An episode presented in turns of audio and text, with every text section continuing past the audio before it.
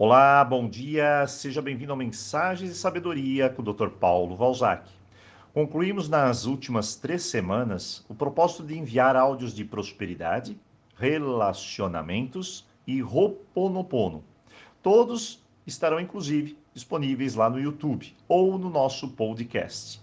Essa semana vamos abordar um tema que pouca gente conhece: a energia ancestral. Venha comigo nesse raciocínio. Atualmente, muitas pessoas têm problemas financeiros e de relacionamentos. E são essas duas áreas nas quais nunca tivemos uma educação. Você não aprendeu a ganhar dinheiro na escola, nem aprendeu a se relacionar ou cuidar das suas emoções.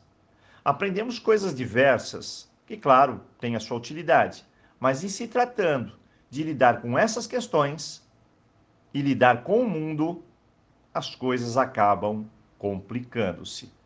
Da mesma forma, não temos nenhum tipo de informação a respeito da ancestralidade.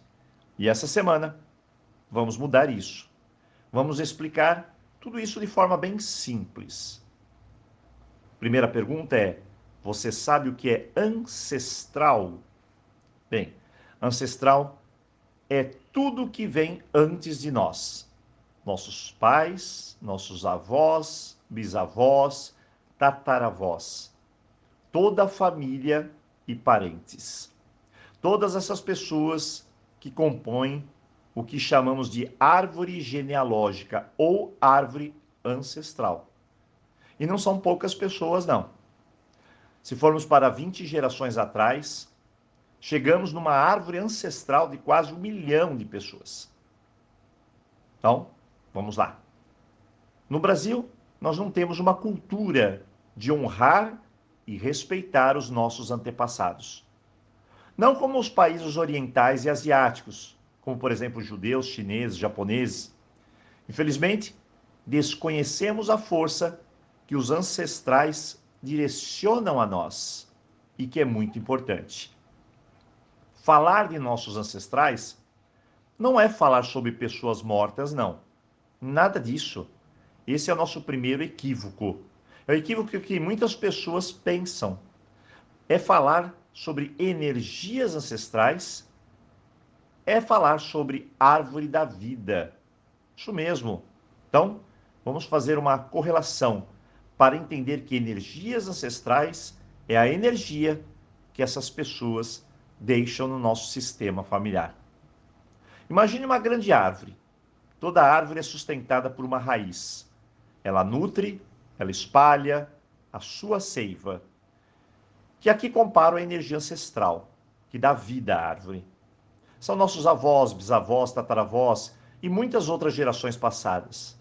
Depois nós temos o tronco, que são nossos pais, nosso sustento e segurança, quem nos deu a vida e cujo valor jamais conseguiremos pagar em toda a nossa existência. Apenas podemos agradecer, honrar e respeitar. Depois vem os galhos, que são os que chegaram há pouco tempo. Quem sabe nós. Galhos mais novos, quem sabe os nossos filhos. E por aí vai. Lembre-se, a árvore só está de pé quando a seiva circula. Quando a raiz é profunda, e quando todos estão em harmonia. Se uma árvore é infectada por um parasita, por exemplo, parasita qualquer, ela corre o risco de morrer. E seja essa ação nas folhas, nos galhos, troncos ou raízes. Então a nossa responsabilidade é de mantê-la viva sempre. É uma responsabilidade de todos. Muito bem, agora imagine que nossa ancestralidade possa nos ofertar duas coisas. Primeiro, coisas boas. Passam de geração em geração uma energia, um dom, algo positivo. Você pode ser um artista, médico, engenheiro, ter o dom da palavra, de salvar vidas, de ajudar, de orar, de amar.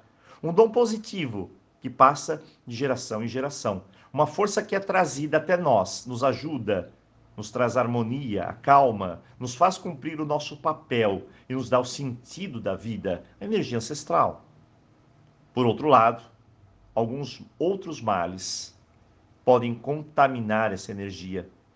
Vícios dos mais diversos, doenças físicas ou mesmo transtornos mentais, traumas, bloqueios e energias que de lá de trás vêm dificultando a nossa vida, causando a escassez, a dor, o sofrimento, como se fosse uma maldição, mas que não passa de uma perturbação dessa energia ancestral que precisa de limpeza e de correção. Bem, hoje comecemos assim, a traçar o mapa das minhas boas heranças, aquilo que eu herdei do meu sistema familiar, aquilo que faço de melhor, descubra os seus dons, a sua energia mais profunda.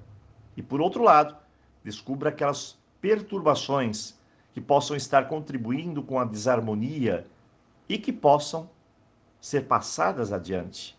E precisamos limpar. E amanhã vamos entender um pouco mais. Hoje, começo de semana, novas descobertas, uma nova visão. Eu desejo a você um ótimo dia.